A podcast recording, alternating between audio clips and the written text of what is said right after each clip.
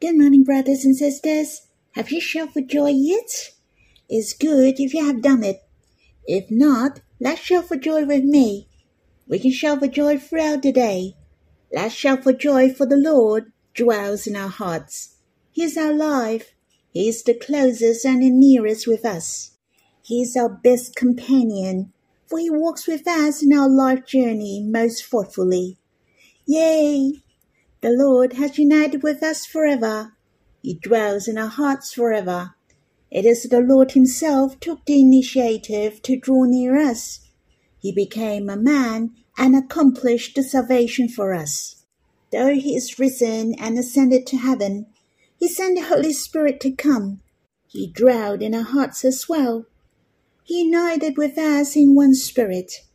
His heart longs to be close with us should we sing a hymn together? In God's Family Hymnal, the 16th, Song 6.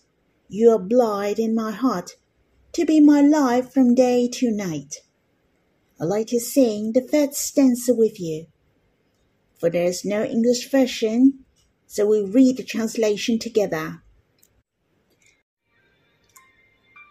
You live in my life. Speak to me thousands gentle words of love.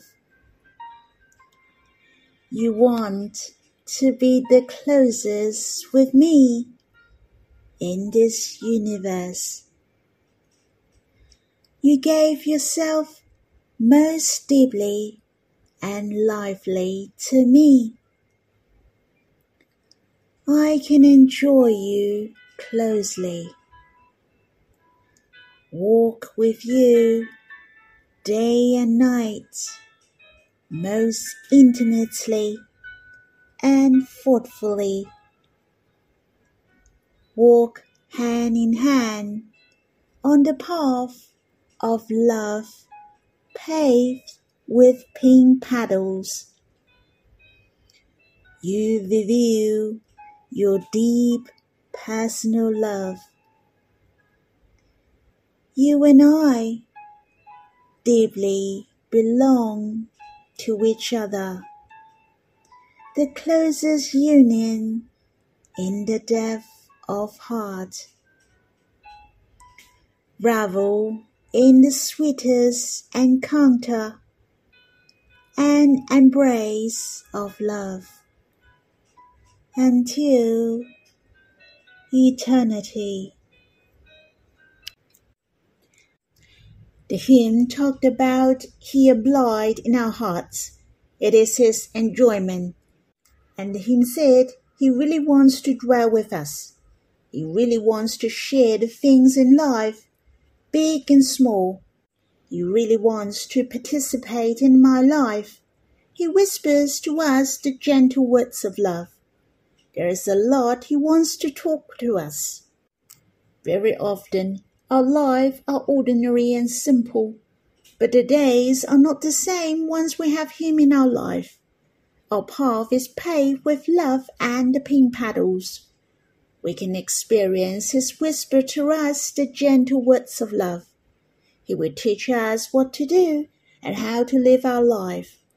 Even though the little things in life, He wants to participate and share with us in our daily living. He cares for us and He is thoughtful of our every step in life. Truly, we can get to know His will, for we can hear His voice in our hearts. The Lord took the initiative to come on earth and to be united with us. He longs to live with us. We can pour out our hearts before Him. We can call upon Him for big and small issues. The Lord gives us the wisdom to solve our problems in life we can make the decision on our own. But if we ask the Lord in all things, then we find that we are getting closer and closer to Him. Truly, God loved us to commit everything to Him. Shall we sing this hymn one more time? Let us worship the Lord after singing. You live in my life Speak to me thousands gentle words of love. You want to be the closest with me in this universe. You gave yourself most deeply and lively to me. I can enjoy you closely. Walk with you day and night most intimately and thoughtfully. Walk hand in hand on the path of love paved with pink petals. You reveal your deep personal love. You and I deeply belong to each other. The closest union in the depth of heart. Revel in the sweetest encounter and embrace of love until eternity. Lord, thank you for you take the initiative to come close to us. Your closeness with us is the most thoughtful and considerate.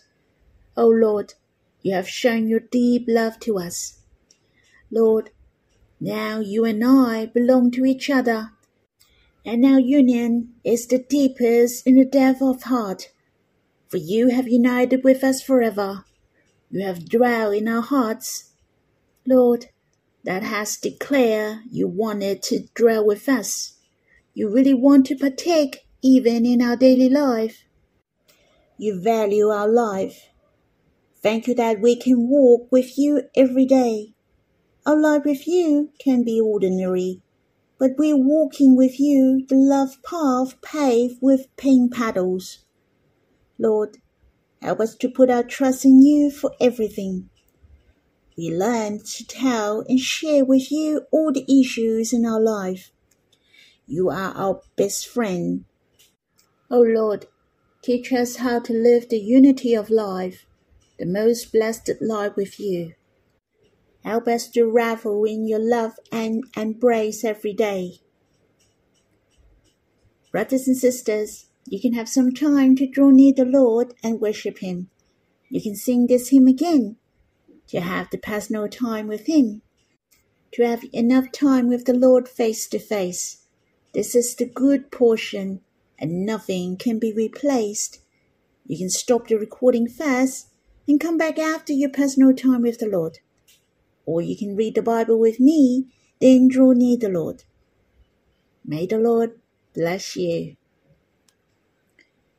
Brothers and sisters, we will read the second last chapter of Exodus, chapter 39, verse 1, verse 5, verse 7, verse 21, verse 26, verse 29, verse 31 to 32, and verse 42 to 43.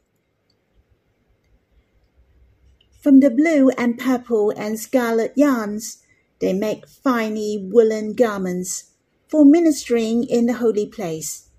They make the holy garments for Aaron, as the Lord had commanded Moses.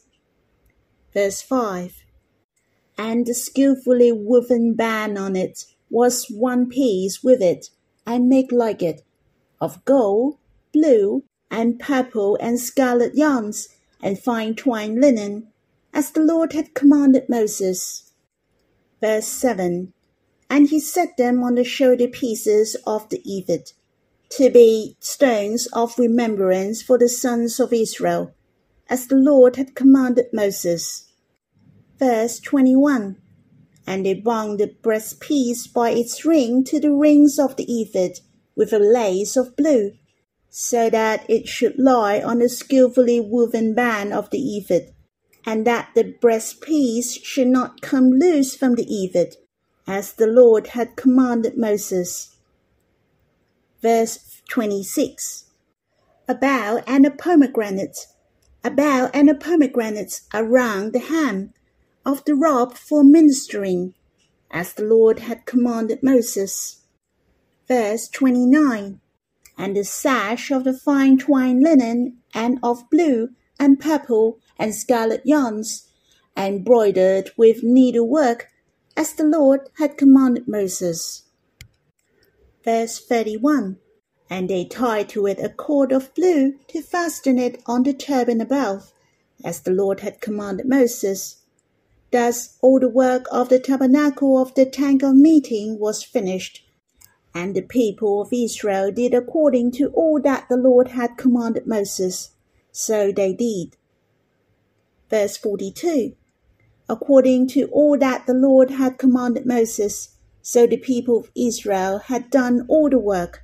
And Moses saw all the work, and behold, they had done it, as the Lord had commanded. So had they done it. Then Moses blessed them. It is happy to read this chapter, for the work of building the tabernacle had finished.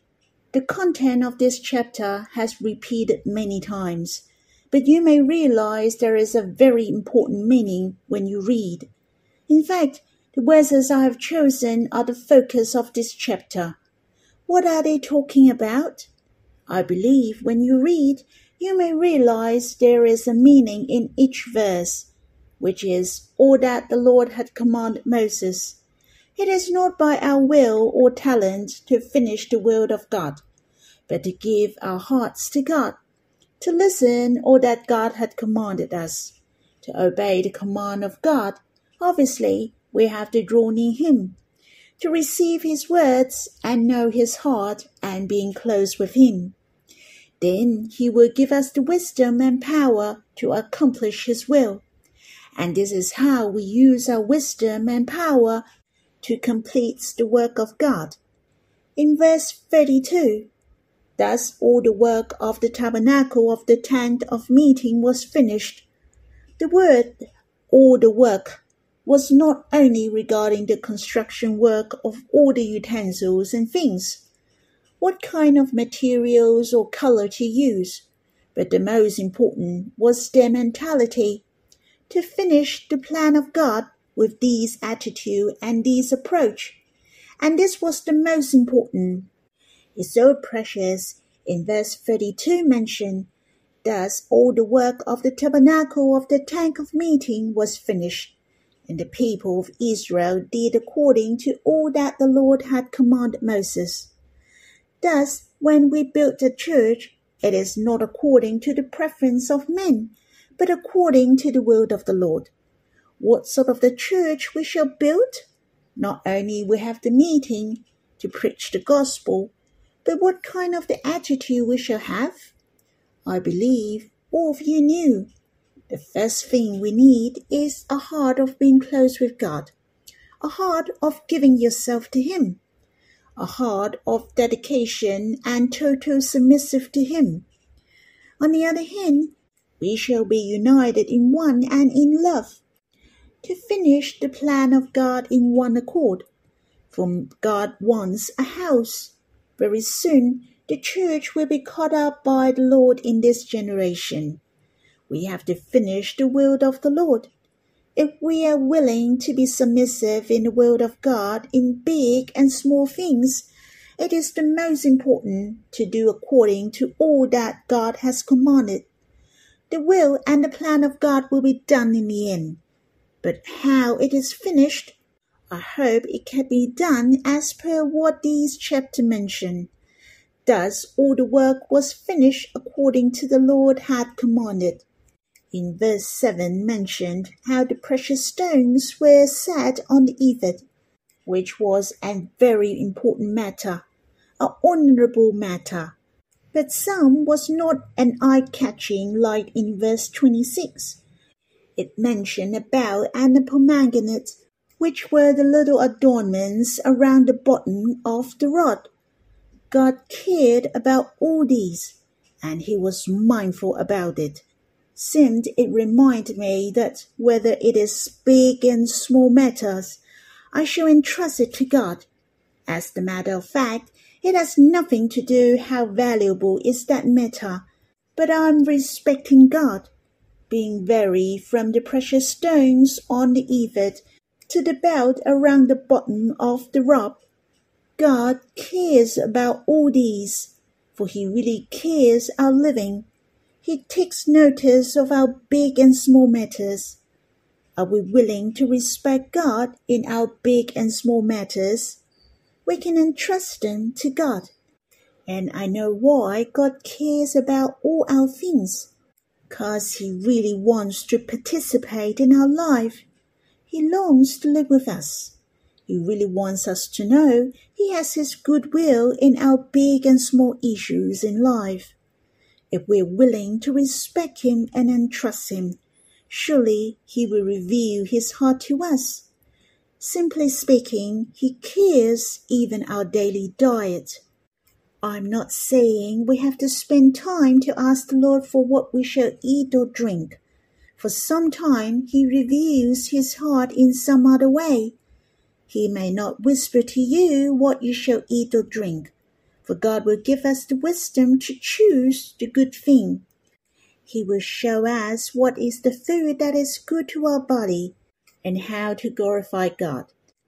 So all we have to do is to obey Him, to take notice of His presence with you. Or you can say to the Lord, Lord, how precious you're with us. You're with me. If you choose the direction of life this way, then you're a lot happier and precise in life. The second thing I'd like to share with you is the word, so had they done it. Shall we read again verse 43? And Moses saw all the work, and behold, they had done it. As the Lord had commanded, so had they done it. Then Moses blessed them. Moses saw there were a lot of work. The big and small things had done. Not only the tabernacle was built, but all the work had done. The tabernacle was a new thing and all the things inside were new as well, under the help and the blessing of God. And the people had done all the work as God commanded to Moses. Everything was done according to the word of God. Moses saw all the work had done. He must be very happy, for the construction of the tabernacle had finished. Moses blessed the people of Israel it was not an easy task to build the tabernacle in the wilderness, but they done it. As long as it is the will of God, surely it will be done. The salvation of the cross. Do you remember the Lord declare, It is finished on the cross? The salvation of the cross is done. How precious the Lord has accomplished the redemption. Hence, we have a living way to come before God, to enter into the most holy place. The Lord died for us on the cross so that we can draw near God deeply. There is another verses in the Revelation to John, chapter 21, verse 6 mentioned. God said, It is done. I'm the Alpha and the Omega, the beginning and the end. In Revelation to John mention, the tabernacle of God is with men, and he will dwell with men. Sounds like in Exodus chapter 39 here, isn't it? The tabernacle of God is done. The plan and the will of God is the church, and is done. God said, It is done. And it holds the same will in Exodus here. Hence, the completion of the tabernacle declared to the people that the word of God dwells with man has accomplished on earth. Of course, it is the prefiguration of us, whom we return to the most holy place to draw near God closely. And we became the dwelling place of God, the tabernacle of God. We are the house of God. We became the resting place of God forever. Let us be mindful in Revelation to John chapter 21 verse 6. The Lord mentioned He is the Alpha and the Omega, the beginning and the last. He is the beginning and the last. Truly, He is the God of founder and the perfecter. Hence, brothers and sisters, we shall have the fullness of faith. All the work and all things will be done, and it is done according to the will of God. That means it is done in a step by step manner. It is in the form of God's beauty and glory, and it is done with the fullness of His presence and His will. Truly, the church is the greatest creation of God. It is the center of His construction since ages and ages ago, the core of God's plan. Noah built the ark of the past. The Israelite built the tabernacle. Solomon built the temple. And now is our turn. What we are building is the most important. We are building the house of God, and it is also the manifestation of God's love in the whole universe. Brothers and sisters, we shall not lose heart. The tabernacle was made in the wilderness. We can build the most glorious house and offer to the Lord on earth. Let us strive together. We can do it by the Lord who is the beginning and the last. Live in love with God. Live out and build his household. Let us complete his will together. May the Lord bless us. Shall we pray together? Lord, thank you for taking good care of every one of us. You are thoughtful of the big and small matters in our life for you really want to participate our life. You want us to partake with you. You long to live with us dearly and closely in our work or ministries. O oh Lord, whether it is big and small things, you really want to tell us what is the best and according to your will. Lord, may you teach us to co-appoint you in everything to make the decision according to your will. Lord, it is the most glorious to live our life with you. Lord, it is so precious that we can have the personal experience in life with you. O oh Lord, may you help us to put our trust in you in all things, to call upon you in all things, to respect you. Lord, help us to have faith in you for you're the beginning and the last. Surely your will shall be done. Lord, I hope we can hear you saying, It is done in heaven. Your glorious will shall be done. Lord, I hope we can hear you saying, It is done in heaven. Your glorious will shall be done. Brothers and sisters, I hope you are full of hope towards the future after reading this chapter. To live well for the Lord, to make every choice through Him. He's so willing to share with you and guide you in big and small things. May the Lord bless you.